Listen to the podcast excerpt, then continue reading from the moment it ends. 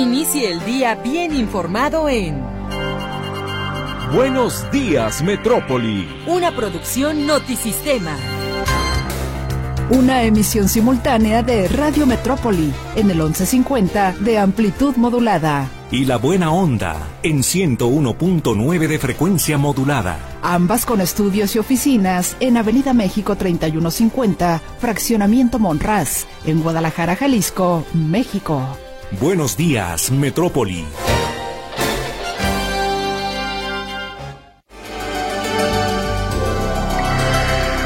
¿Qué tal? Muy buenos días. Bienvenido a la información este jueves 22 de febrero del año 2024.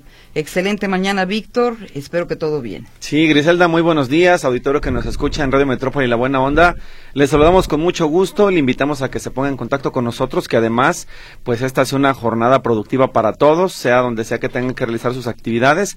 También aquellos que van terminando de trabajar, los de las fábricas, del mercado de abastos, de las farmacéuticas, de las tiendas de conveniencia que tienen que irse a descansar, pues aprovechen y ya más tarde será otro día laboral. Por lo pronto, bienvenidos a esta jornada de noticias. Les saludamos todo el equipo de la Estación de las Noticias, todo el equipo de Radio Metrópoli La Buena Onda, Guillermo Cortés Villavicencio en eh, la titularidad de la edición de los noticieros Notisistema cada hora en la hora.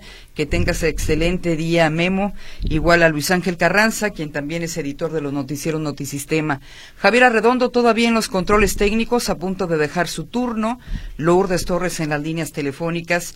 Y frente a estos micrófonos, Víctor Monterrentería y Griselda Torres Zambrano. Y vaya que hay información nacional y en el ámbito local que compartir esta mañana con usted. Espero que haya estado atento al noticiero de las seis de la mañana.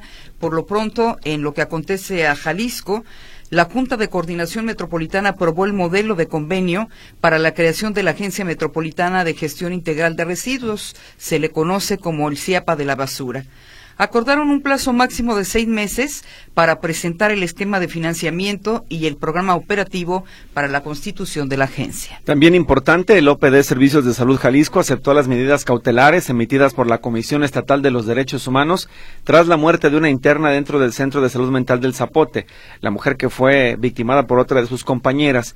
El documento instruye a revisar las instalaciones de estancia prolongada y evitar la posible existencia de objetos contundentes o prohibidos en el interior del lugar. Y el aspirante de Movimiento Ciudadano a la gubernatura de Jalisco, Pablo Lemus Navarro, se pronuncia por la aprobación lo más pronto posible del presupuesto constitucional para la Universidad de Guadalajara. Lo único que se tiene que garantizar, dice Lemus Navarro, es que el gobierno federal cumpla con el porcentaje que le corresponde de 52-48. Y a ocho días del arranque de la campaña, confirma que el gobierno federal ni la Guardia Nacional se han acercado para ofrecerle seguridad ni compartido un mapa de riesgo. Y el zoológico Guadalajara levanta la mano para recibir a la elefanta Annie, luego de que fue abandonada en un predio del municipio de Lagos de Moreno y esto afectó a su salud, según explicó el director del zoológico Luis, el zoológico Luis Soto Rendón. Tras revisar al paquidermo, se confirma que no está en un estado crítico, pero sí tendría una condición mucho mejor, debido a que la detectaron baja de peso y baja de tono muscular, lo que pues demuestra que no ha tenido los cuidados adecuados. Se calcula que Annie tiene 30 años de edad, sus primeros dueños fueron el circo Ataide, hasta que en 2015 prohibieron el uso de animales en espectáculos. La elefanta podría llegar entonces, de concretarse todos los proyectos, al zoológico Guadalajara. En materia de seguridad, tras un cateo a dos fincas y un enfrentamiento en la colonia El Tapatío de Tlaquepaque, elementos de la Guardia Nacional aseguraron un arsenal y detuvieron a 16 personas.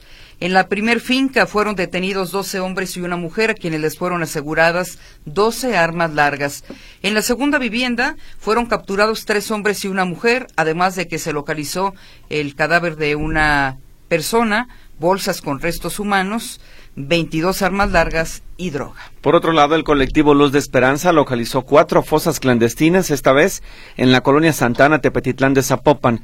De acuerdo con el líder del colectivo, Héctor Flores, en este sitio ya habían encontrado restos humanos inhumados desde el pasado mes de septiembre. Sin embargo, sin embargo, la búsqueda de los grupos de los colectivos persiste y en esta vez, en esta ocasión, pues nuevos hallazgos en la colonia Santana, Tepetitlán, en el sur de Zapopan.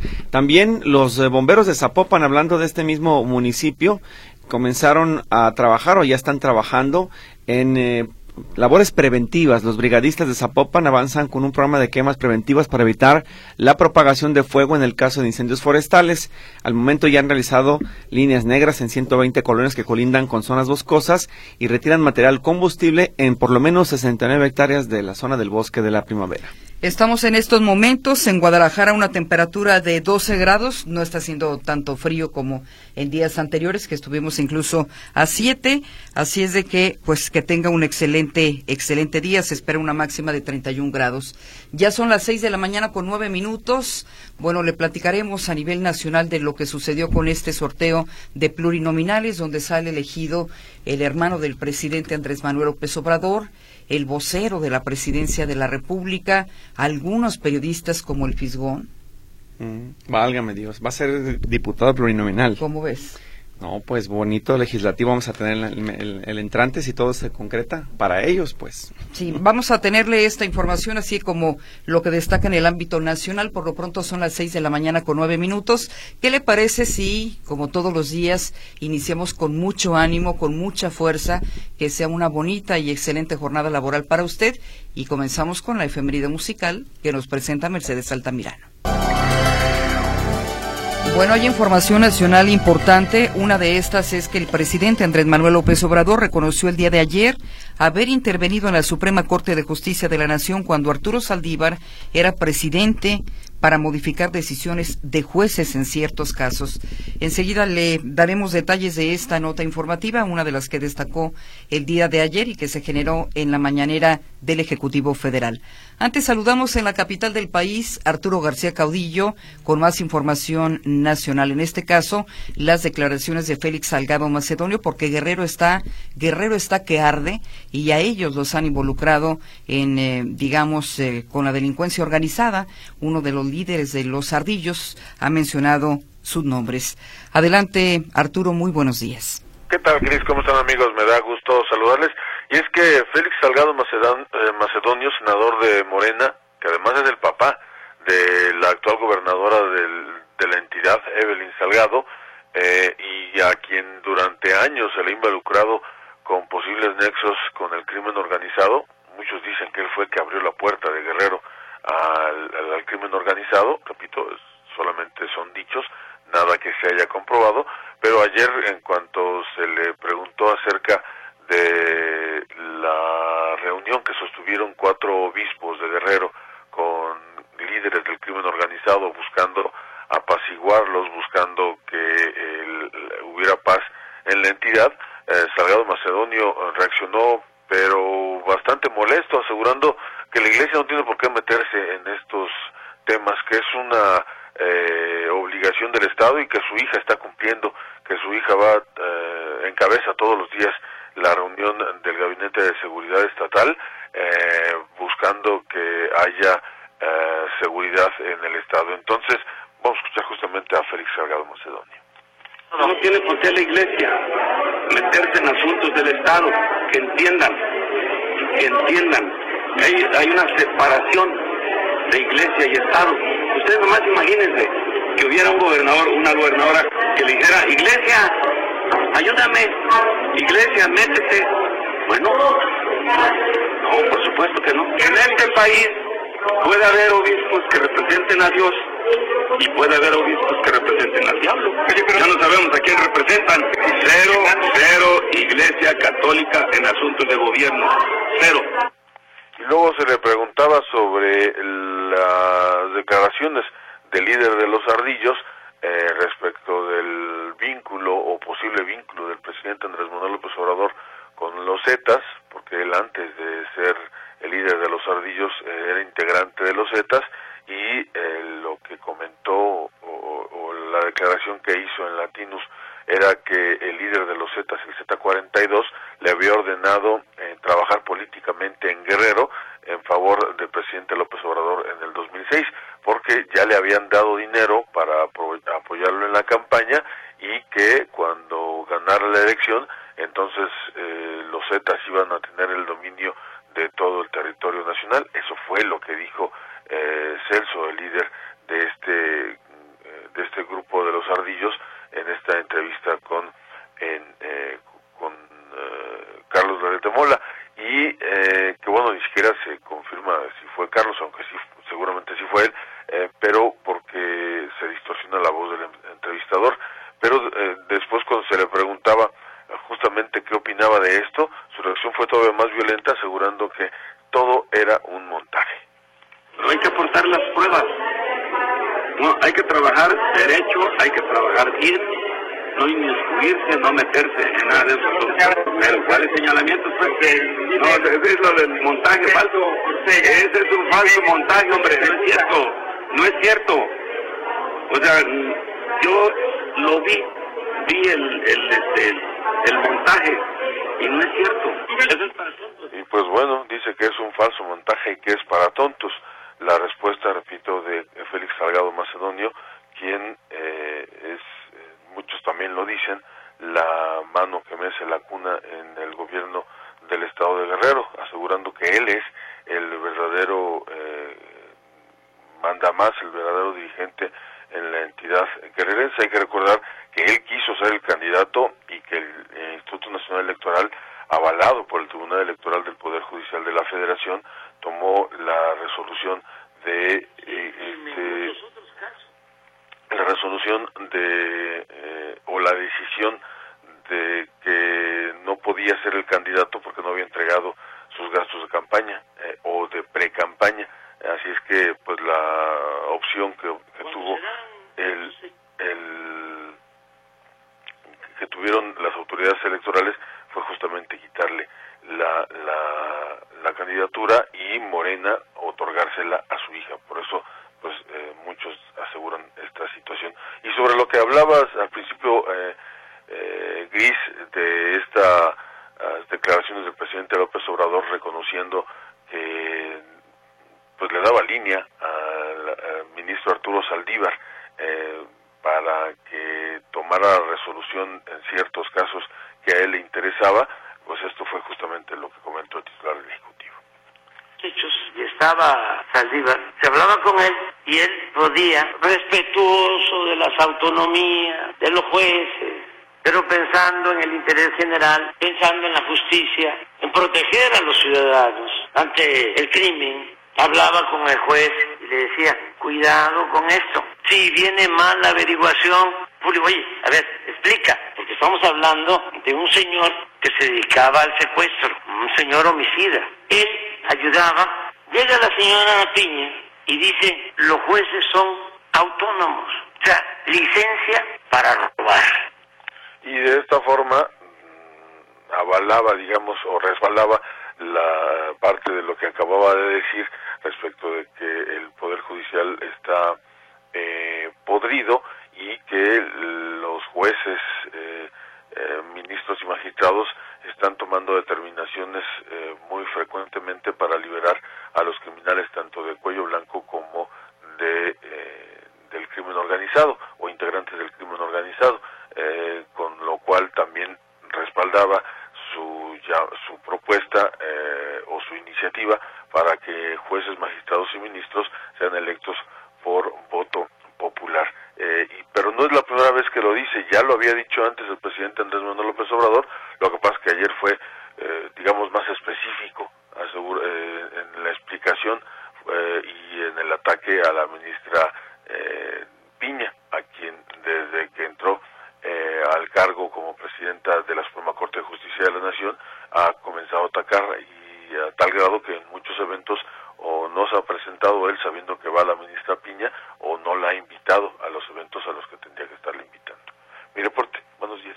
No, y forma parte de lo que tanto critica el presidente Andrés Manuel López Obrador, es decir, de la corrupción que tiene que hacer el Ejecutivo Federal interviniendo en casos judiciales, violando además el debido proceso y, bueno, violando la autonomía de otro poder muy diferente al suyo.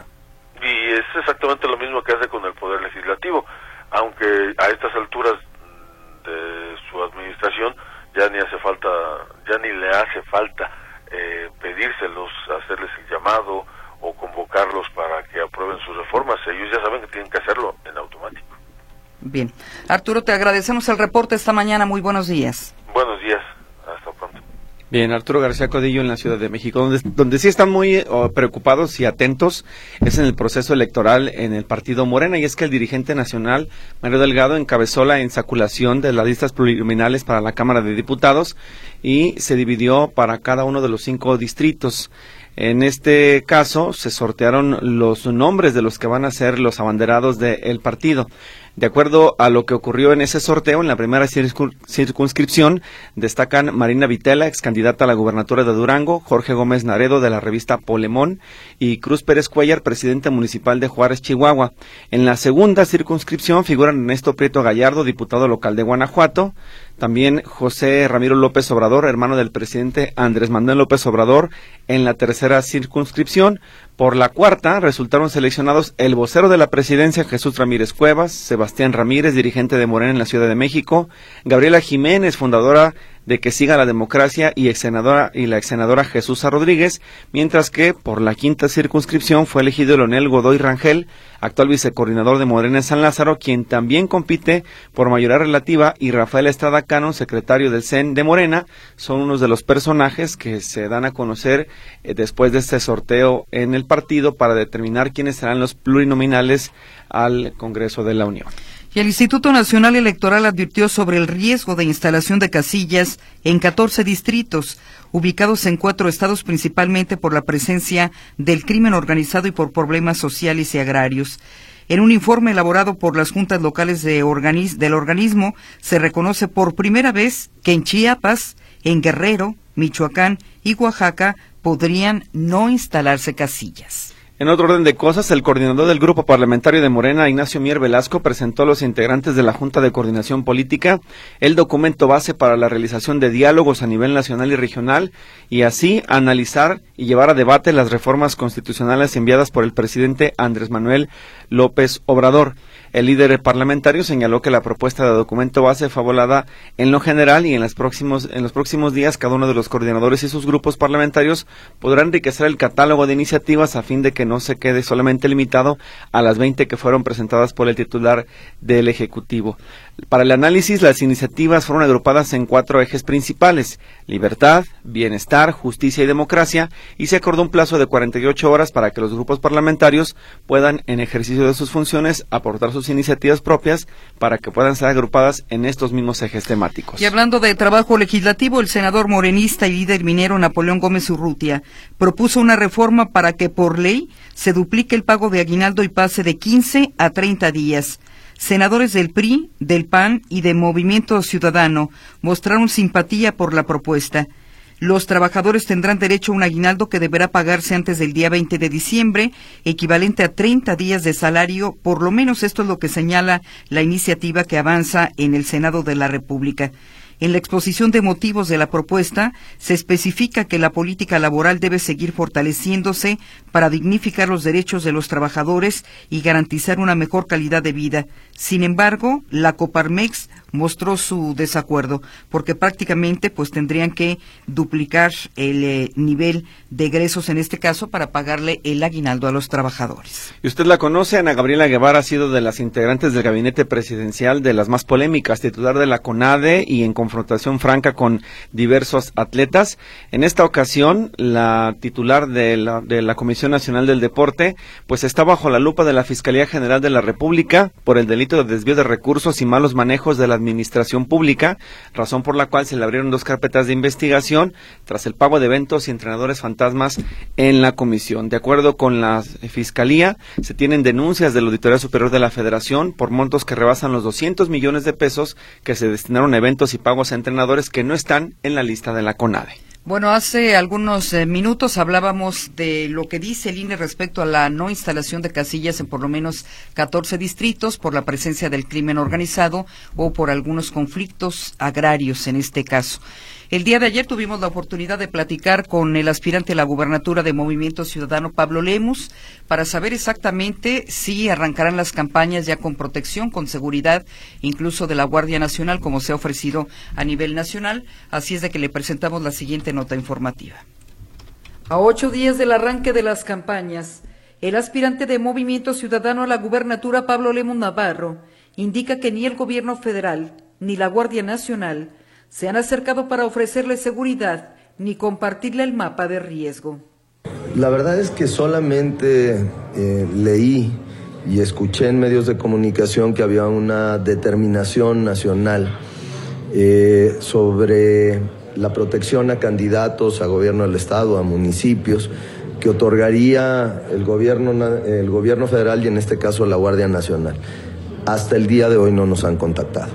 No sabemos cómo va a ser ese apoyo, cómo nos van a dar esa seguridad. Eh, y por lo tanto, pues yo no he decidido si aceptar o no eh, esa protección de la cual se ha hablado incluso desde el Instituto Nacional Electoral. Por lo tanto, a pocos días de iniciar la campaña aún no hay una decisión tomada. ¿De qué dependerá, perdón, que lo acepte? Porque, bueno, algunas consultorías a nivel nacional han identificado seis estados peligrosos por la intervención del crimen organizado. Uno de ellos es Jalisco. Yo creo que depende de la propuesta que el propio eh, gobierno federal nos haga y la Guardia Nacional en materia de seguridad, porque a final de cuentas lo que yo no aceptaría es tener una seguridad excesiva que me aleje de la gente o que pueda causar una mala impresión en los municipios o en las colonias cuando las visite. Eh, es decir, a mí lo que me ha gustado eh, en mis campañas, las dos que he hecho en Zapopan, en Guadalajara y ahora lo que llevo en el gobierno, eh, hacia el gobierno del estado de Jalisco es que la gente se me acerque, que la gente te pueda dar un abrazo, que la gente te pueda eh, transmitir sus preocupaciones. Si es una seguridad excesiva que aleja a la gente, no la voy a aceptar. De acuerdo a un diagnóstico de la consultoría Integralia, Jalisco se encuentra entre los seis estados con riesgo de intervención del crimen organizado en el proceso electoral 2024. Pero Lemo Navarro confirma que comenzará su campaña en Zapopan y visitará los 125 municipios de la entidad. Ya les compartieron el mapa de riesgo que según el gobierno federal existe eh, de los municipios más riesgosos. No nos lo han compartido y creo que ni siquiera existe. Entonces, ¿cómo le van a hacer para cuidarse en determinadas zonas que sabemos ya son peligrosas? Bueno, pues lo que tenemos que ponernos de acuerdo y yo creo que ahí deberíamos de entender eh, la importancia que tiene el que las dos candidatas y su servidor podamos tener las mismas condiciones, piso parejo en materia de seguridad para los tres y repito, bajo esta lógica, que sea una seguridad que por ningún motivo vaya a inhibir la participación de la ciudadanía con nosotros, su acercamiento, el que nos den su cariño, pero que sea lo mismo para todos. Si va a haber un coche, o si va a haber un elemento de seguridad, que sea exactamente lo mismo para todos, que no haya diferenciación. Sobre el presupuesto constitucional para la Universidad de Guadalajara, León Navarro sentencia que debe aprobarse lo más pronto posible. Esto es, en los próximos días. Lo que debe garantizarse, sin embargo, dice, es que el gobierno federal otorgue los recursos que le corresponden en una proporción 52-48. Yo estoy a favor de que se apruebe un presupuesto constitucional para la Universidad de Guadalajara y que se haga lo antes posible. Y lo antes posible no quiere decir solamente antes de la elección, quiere decir en los próximos días, en los próximos días. Yo no, yo no sé los tiempos legislativos, si eh, vayan a sesionar esta semana o hasta la que entra, la verdad no lo sé, pero que lo antes posible se pueda aprobar un presupuesto constitucional. Sola, no, no, condiciones, no, yo, yo solamente diría, lo único que tenemos que ver es que siempre se conserve la relación de apoyo federal para la Universidad de Guadalajara. Es decir, que veamos la fórmula para que si bien la Universidad de Guadalajara recibe el 5% del presupuesto estatal, el gobierno federal después no se vaya a querer lavar las manos y decir, no, bueno, pues ya están recibiendo la parte estatal, yo ya no voy a etiquetar más recursos de lo federal y que, claro que se puede y ya está sucediendo. Se ha perdido en muchas veces la relación del 52-48. En torno a la demanda del aspirante del PRI a la gubernatura Laura Aro, para que sus compañeros de contienda se hagan exámenes toxicológicos, entre otros. Lemún Navarro señala que las reglas las pone el Instituto Electoral y de Participación Ciudadana. El primero de marzo iniciarán las campañas. El candidato de MC arrancará en Zapopan con un acto masivo. Notisistema Griselda Torres Zambrano. Bueno, pues ahí está temas importantes sin duda alguna como es la seguridad de los candidatos en esta contienda electoral intervenida en algunos estados por el crimen organizado. Jalisco está entre los de mayor riesgo por la presencia particularmente del cártel Jalisco Nueva Generación. Hay municipios que prácticamente son territorios silenciados precisamente por eh, la delincuencia organizada. Hasta hoy no ha habido acercamiento y estamos a ocho días del inicio de estas campañas. Y la otra, el otro tema, sin duda alguna importante, que se quedó atorado en el Congreso del Estado, es precisamente el presupuesto constitucional a la Universidad de Guadalajara. Y hablando de los tentáculos del crimen organizado, pues estos parecen que no tienen límites. Cada vez más los delincuentes recurren a la clonación de vehículos y uniformes de las Fuerzas Armadas para confundir a la población y con esto cometer delitos e inhibir las operaciones federales en sus zonas de influencia. Este es el caso de los tlacos que utilizan camionetas tipo Jeep similares a las que tiene la Secretaría de la Defensa Nacional con la intención de moverse a través de estas en zonas de difícil acceso en Guerrero, donde se, donde se disputan el control del territorio con la familia michoacana. En el video que circuló en redes sociales luego del enfrentamiento entre ambos grupos, se logra captar a un convoy de vehículos que va encabezado por uno, un jeep con la leyenda Ejército Mexicano. Sin embargo, la Secretaría de la Defensa Nacional aclaró que esta unidad no pertenece a, a su dependencia y que no forma parte del parte de vehículos de la Sedena, es decir, no coinciden las características de la unidad con las unidades que tienen o con los vehículos que tiene la Secretaría de la Defensa Nacional. En unos minutos más estaremos compartiendo lo más importante de la información local. Cuando son las seis de la mañana con 39 minutos, vamos antes a escuchar lo que nos presenta Carlos Flores en materia mundial en el panorama internacional. En Buenos Días, Metrópoli. Información internacional. El director general de la Organización Mundial de la Salud, Tedros Adhanom Ghebreyesus, afirmó este miércoles que la situación sanitaria y humanitaria en la franja de Gaza es inhumana, tras más de cuatro meses de ofensiva militar de Israel, desencadenada por el ataque del grupo terrorista Hamas contra territorio israelí. Reveló que los niveles de desnutrición severa han aumentado de manera espectacular en Gaza desde el inicio del conflicto, pasando del 1% a más del 15%. Por su parte, el principal asesor jurídico de la OMS, Steve Salomon, aclaró que en del derecho humanitario internacional, no hay justificación alguna para atacar las infraestructuras o al personal médico, ni siquiera cuando pudieron haber sido utilizadas con fines militares como se intenta justificar desde Israel. Detalló que incluso cuando alguna instalación sanitaria se utiliza militarmente, los ataques desproporcionados están estrictamente prohibidos. Según la Organización de las Naciones Unidas, 2.2 millones de personas están amenazadas por el hambre en la franja de Gaza. Una abrumadora mayoría del Parlamento unicameral de Israel votó este miércoles en contra del reconocimiento unilateral del Estado palestino, informa el diario israelí de Jerusalem Post. El primer ministro israelí Benjamin Netanyahu declaró que esto no solo no traerá la paz, sino que pondrá en peligro al Estado de Israel y añadió que esta votación envía un mensaje claro a la comunidad internacional. Por su parte, el líder de la oposición, Yair Lapid, criticó al gobierno pese a votar a favor de la medida, acusándolo de haber inventado una amenaza que no existe y afirmando que no hay ningún ningún bando oficial en el mundo que proponga el reconocimiento unilateral de un Estado palestino. El pasado domingo la Comisión Ministerial de Seguridad del Estado de Israel aprobó por unanimidad una declaración propuesta por el primer ministro Benjamin Netanyahu que rechaza el reconocimiento unilateral del Estado palestino.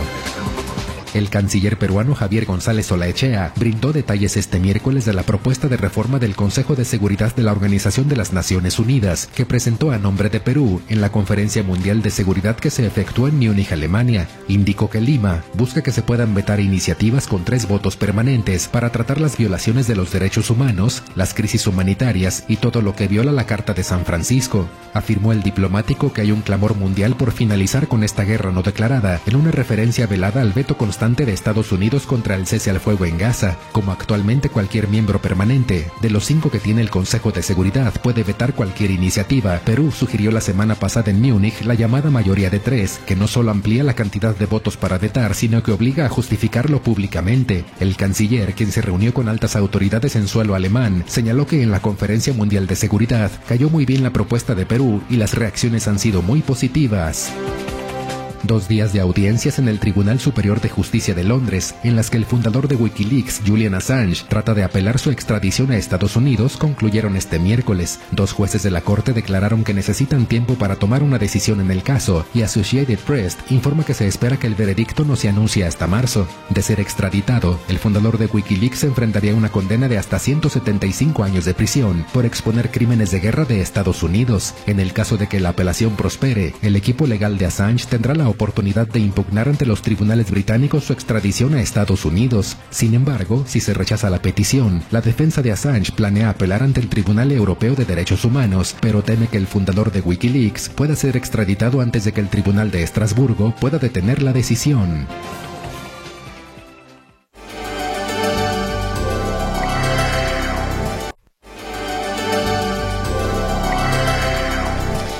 Entre los asuntos eh, que destacan a nivel eh, local o que habría que esperar información el día de hoy es precisamente la audiencia que continúa de Alberto Lamas, quien fuera jefe de gabinete del eh, eh, gobernador, del entonces gobernador Aristóteles Sandoval. Hoy se reanudan, así es de que estas, eh, digamos, esta audiencia y se conocerá exactamente cuál es su situación jurídica. Y bueno, dicho esto, vámonos a la línea telefónica. Saludamos a José Luis Escamilla con información en materia de seguridad y vaya que hubo mucha actividad el día de ayer. José Luis, adelante, muy buenos días. Gracias, eh, Gris. Víctor, ¿cómo están? Buenos días. Un saludo para ustedes y para todo el auditorio. 9.30, ¿eh? 9.30 de la mañana es cuando se espera la audiencia de vinculación a proceso en contra de Alberto Lamas. Estaremos al pendiente justamente de esta situación. Casi, casi, perdón, casi, casi, sincera divino, les podría decir que su cuerpo de defensa, su defensa jurídica, se estará pegando a la ampliación del término constitucional de 144 horas, con lo cual él podría estar siendo llevado, es decir, nada más se lleve hoy la audiencia de imputación y que la audiencia de vinculación se lleve a proceso hasta dentro de seis días. Podría ser, eh, no se descarta, que deben hacer la línea que han seguido otros, la Fiscalía Anticorrupción.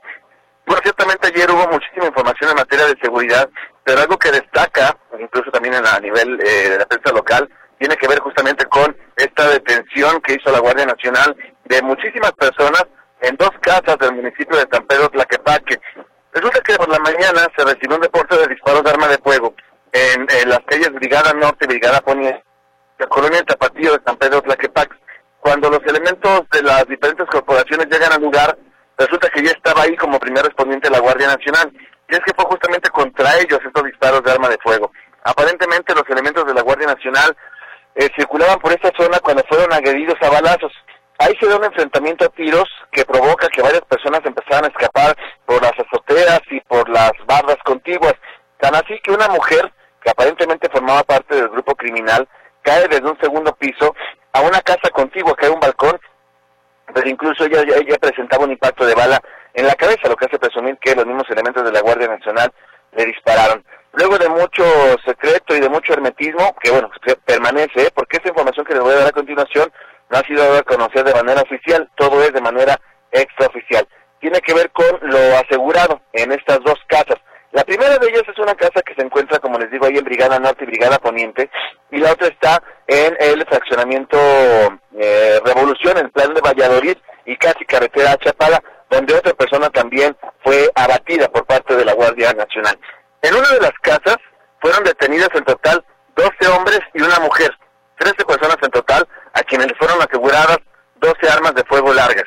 En la segunda casa, que insisto no se especifica cuál es la primera y cuál es la segunda, en la segunda había tres hombres y una mujer, y es ahí donde se localiza a esa mujer muerta que aparentemente cae desde un balcón hacia, el, hacia una casa contigua. En esta otra casa fueron localizadas 12 armas largas, 10 armas hechizas, 3 motocicletas y 5 vehículos. También fueron localizadas dosis de droga eh, de marihuana, fueron localizadas eh, seis bolsas con restos humanos y además fueron encontradas también eh, algunos chalecos eh, blindados, estos chalecos tácticos, con la leyenda eh, Cártel Jalisco Grupo Delta. Hay que señalar que este Grupo Delta no es la primera vez que se escucha mencionar. Este Grupo Delta es un grupo de élite formado dentro del Cártel Jalisco, que es el que se dedica a muchos de los eh, privaciones de la libertad, a muchos de los homicidios que se registran por parte del, del cártel Jalisco, digamos que son los sicarios de los sicarios, este grupo dentro del cártel Jalisco Nueva Generación, y entre los cuales estarían algunas de las personas detenidas. Así que hablando de 34 armas de fuego, 6 bolsas con y 17 personas en total las que fueron detenidas luego de este operativo de la Guardia Nacional, un operativo vistoso del cual, como les digo hasta el momento, la Fiscalía General de la República no ha dado información oficial. Todo eso que les platico pues ha sido a través de filtraciones dadas a conocer eh, a los medios de comunicación. Mi reporte, compañeros. Buenos días. Le comentaba Griselda José Luis que en las fotografías que publican en los diarios locales ves a estos jóvenes, aunque están pues eh, recargados contra la pared mientras son sometidos por la Guardia Nacional y la verdad es que tú te los puedes encontrar en cualquier plaza, en cualquier crucero, en la calle y no te das cuenta que pertenecen a grupos de la delincuencia organizada, pero sí además se advierte que son personas que no rebasan los 30 años de edad y es preocupante que las juventudes estén metidas en estas situaciones tan delicadas de crimen organizado, Luis. Sí, por supuesto. Y otra vez la que paque, Víctor, me parece que también es motivo de analizar lo que está ocurriendo en este municipio, donde así como detienen a personas jóvenes, asesinan a personas jóvenes. Es decir, en Tlaquepaque se asesinan a las personas y ahí se esconden también los delincuentes. Y estamos hablando que estamos ya a día jueves, el multihomicidio más reciente fue el domingo, y es hora que nada se sabe de la presidenta municipal, por ejemplo. Sí, sí, sí, también este, tienes toda la razón. Han guardado un silencio extraño, extrañísimo en los últimos días y pues eh, llama la atención que mientras el municipio sigue siendo escenario de situaciones extremadamente unas violentas, otras preocupantes en materia de seguridad, la autoridad municipal desdibujada. Sí, bueno, la están de alguna manera protegiendo, escondiendo porque hay medios de comunicación que hemos solicitado entrevistas y esto no ha sido posible precisamente porque hay temas delicados en el municipio de Tlaquepaque que al menos públicamente no quiere enfrentar, ¿no? Sí, sí, lamentable. Pues ahí está la situación y por lo que se ve, nos preguntamos en días pasados y también lo decía José Luis, ¿dónde está la Guardia, Nacional? ¿Dónde está el Ejército? Pues aquí está, ya comenzaron los operativos y aquí están dando resultados. Muchas gracias por el reporte, José Luis. Hasta luego, buenos días. Muy buenos días, José Luis Escamilla. Vamos con Héctor Escamilla, él está en la otra línea telefónica para informarnos en qué quedó finalmente el asunto de la ciclovía de Copérnico allá en Zapopan. Héctor, adelante, buenos días. Héctor. No, perdimos la comunicación con Héctor Escamilla, pero bueno, le recordamos que eh, vecinos de Zapopan y por supuesto los eh, grupos de ciclistas que defienden los proyectos de ciclovías en la ciudad han estado debatiendo en los últimos días con la autoridad municipal para resolver qué va a pasar con este proyecto que incluía ampliación de banquetas, un parque lineal y por supuesto la construcción de una ciclovía. Ayer hubo eh, pues toma de decisiones importantes y se llegó a acuerdos en teoría que ya resuelven este problema vecinal Vamos a ver qué es lo que sucede. Héctor Escamilla, cuéntanos, por favor, te escuchamos. Compañeros, ¿cómo están? Muy buenos días, un gusto saludarlos también al auditorio. Y bueno, señalar que sigue este conflicto en la zona de Pasos del Sol, pero ya hay un posicionamiento por parte del Ayuntamiento de Zapopan en torno a la construcción de estas obras en la avenida Enrique Ladrón de Guevara o avenida Copérnico, como mucha gente eh, la considera. Pero bueno, ¿qué es lo que sucede? ¿De dónde procede esta inconformidad? Los vecinos lo que denuncian es que el proyecto que a ellos les dijeron que se iba a llevar a cabo si bien iba a incluir la construcción de una ciclovía en esta arteria, pues no se iba a construir una, un parque lineal en toda esta avenida para evitar la eliminación de carriles de vehículos. Los, eh, sin embargo, en las últimas semanas vieron que en un tramo de aproximadamente 200 metros que se están interviniendo, sí se está construyendo un parque lineal que tiene que ver de la avenida Felipe, del, sí, de la glorieta Felipe Etcétera hacia la, calle Felipe Rubalcaba. Bueno, entre eh, eh, los vecinos están inconformes, apenas el lunes eh, estaban con la propuesta de parar la obra, de hacer una manifestación, se llegó medianamente a un acuerdo y esta protesta no se llevó a cabo. Pero ¿qué está sucediendo en esta ocasión? Bueno, ya el ayuntamiento está argumentando qué es lo que se acordó con los vecinos y bueno, lo que ellos expresan es lo siguiente, va a haber un parque lineal, sí, en un tramo de la obra, porque así estaba acordado desde un principio. El de este parque lineal iría desde la avenida Mariano, eh, perdón, no habría parque lineal, no habría de la avenida Mariano Otero hasta la glorieta de Felipe Sete, eh, para este momento solamente se está haciendo una parte de ese tramo, que es del Señor de la Salud a la glorieta de Felipe Sete, aproximadamente 180 metros, pero la otra, el otro tramo que iría de Felipe a Felipe Rubalcaba, como 200 metros aproximadamente, ahí sí va a haber parque lineal porque así estaba previsto dentro del proyecto que fue ganador de un concurso nacional. Eh, esta fase de obra que se está construyendo es solamente la primera de cinco. originalmente, o el plan es construir esta intervención de Avenida Copérnico desde Mariano Otero hasta la zona de Avenida Guadalupe y por eso es que la autoridad está advirtiendo que en los tramos donde se haya posibilidad de colocar el parque lineal, pues van a, van a hacerlo. Eh, a través de un comunicado que comparte el Ayuntamiento de Zapopan, explican que se va a estar haciendo un esfuerzo por dialogar con los vecinos, tratar de llegar a mediaciones, a conciliaciones con ambas partes, tanto los que no quieren el parque lineal como aquellos que sí lo quieren. La, la realidad es que en este punto donde se encuentra el parque lineal, eh, pues en realidad ahí no hay mayor conflicto, digamos, eh, en cuanto a automotores, ahí se quedarían dos carriles, pero no se genera una afectación importante a la movilidad de la zona. Entonces, eh, por ahí está esta inconformidad de los vecinos y esta respuesta que está dando el ayuntamiento de Zapopan. Estaremos dando o estaremos al pendiente, sobre todo por la posibilidad de nuevas manifestaciones en este punto. Esta es la información, compañeros. Muy buenos días. Bien, Héctor, muchas gracias por la actualización. Muy buenos días. Hasta luego. Héctor Escamilla. Tenemos participación del auditorio, vamos a dar salida a sus mensajes y le agradecemos que esta mañana se ponga en contacto con nosotros. Dice acá que eh, en este mensaje hay un reporte de Raquel Montañez, dice, no tenemos luz en la colonia del Tapatío, desde el miércoles a la una de la mañana, son tres, 30 horas, tengo medicamento en el refrigerador y todo se está perdiendo. Ayúdennos, López Mateos 477, toda la calle está sin luz en la colonia del Tapatío. Son dos reportes, X17 1430 9312 y X17 1431 2672. Esto es al cruce con Gómez Ferez y Libertadores en eh, toda la calle de López Mateos es donde no tienen energía eléctrica. Dice Isabel, Ismael, perdón, Hernández, Ismael Hernández, qué vergüenza para México los prospectos de Morena para plurinominales. Solo falta que al señor Molécula también lo pongan en esta lista. María de Jesús Orozco, sufrimos en México por la delincuencia. Si hubiera voluntad política podrían acabar con ellos. Tenemos un ejemplo como el eh, Salvador con Bukele. Es lo que menciona María de Jesús Orozco. Xochil García, por su parte, menciona que el presidente fue muy descarado en la entrevista con la periodista rusa, donde dice que su protegida será la presidenta. Quiere decir que no respetará la decisión de la gente. Sobre nuevas leyes laborales, creo que no piensa el esfuerzo de los empresarios para sostener los empleos cuando se habla incluso de la posibilidad, bueno, avanza incluso la iniciativa de que se duplique el aguinaldo de 15 a 30 días. Jesús Alberto González dice, ayer la unidad AM053, ruta 21, que sale de Fray Angélico, me arrastró 10 metros cuando agarró mi bastón al cerrar las puertas. Hay que hacer el reporte formal a la Secretaría de Transporte y que esto se investigue porque no puede ser posible que haya ocurrido esto, pudo haber sido fatal y creo que la unidad a la que hace referencia, además si la tiene perfectamente documentada, debe de denunciarla porque pues tendrán mucha prisa y necesidad de llegar temprano a su destino y cumplir con su derrotero, pero no a costa de la vida de las personas. Así que, don Jesús Alberto González, por favor, repórtelo. Le acabo de compartir en el chat los teléfonos de contacto de la policía, perdón, de la Secretaría de Transporte para que le atienden. Cuando iniciamos este espacio, don Martín Pérez nos preguntaba qué pasaba en la calle Luciérnaga y Mariposa, en la zona del mercado de abastos. Bueno, le confirmo un intento de asalto, una persona que resultó con lesión por arma de fuego en uno de los brazos y por eso la movilización policíaca. Si usted todavía transita por la zona y ve movimiento, es justo esa situación en la que se ha presentado.